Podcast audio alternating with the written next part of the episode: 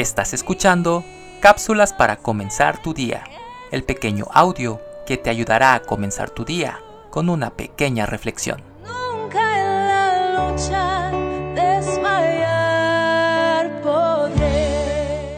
En la sala del hospital estaba una mujer de semblante triste. Tenía 20 minutos de haber fallecido su hijo. Ella, con lágrimas en sus ojos, le dijo a la trabajadora social, Sé que mi Padre Celestial tomó la mejor decisión para mi hijo. Gracias por su ayuda. Me voy en paz.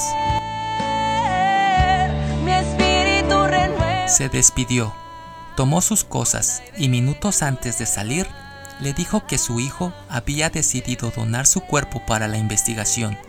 Ya había concluido los trámites.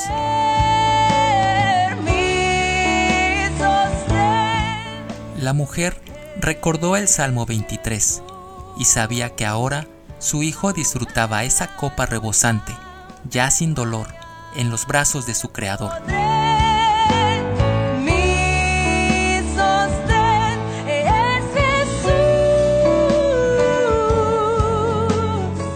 Pocas veces identificamos el dolor como una posibilidad de dar gracias.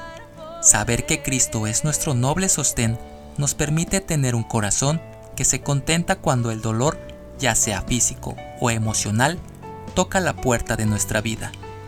Descansamos en los verdes pastos, cuando por ejemplo hay sanidad después de una difícil enfermedad, pero aún en la pérdida aquí en la tierra es un motivo para agradecer, ya que tener salud es una bendición, pero descansar para vida eterna es un don.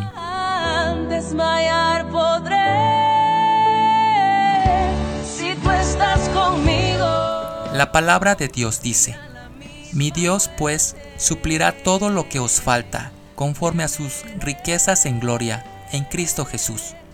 Filipenses 4:19. Que mi sostén Escrito por Nelly García Gallardo. Soy Moisés Nava. Que tengas un excelente día.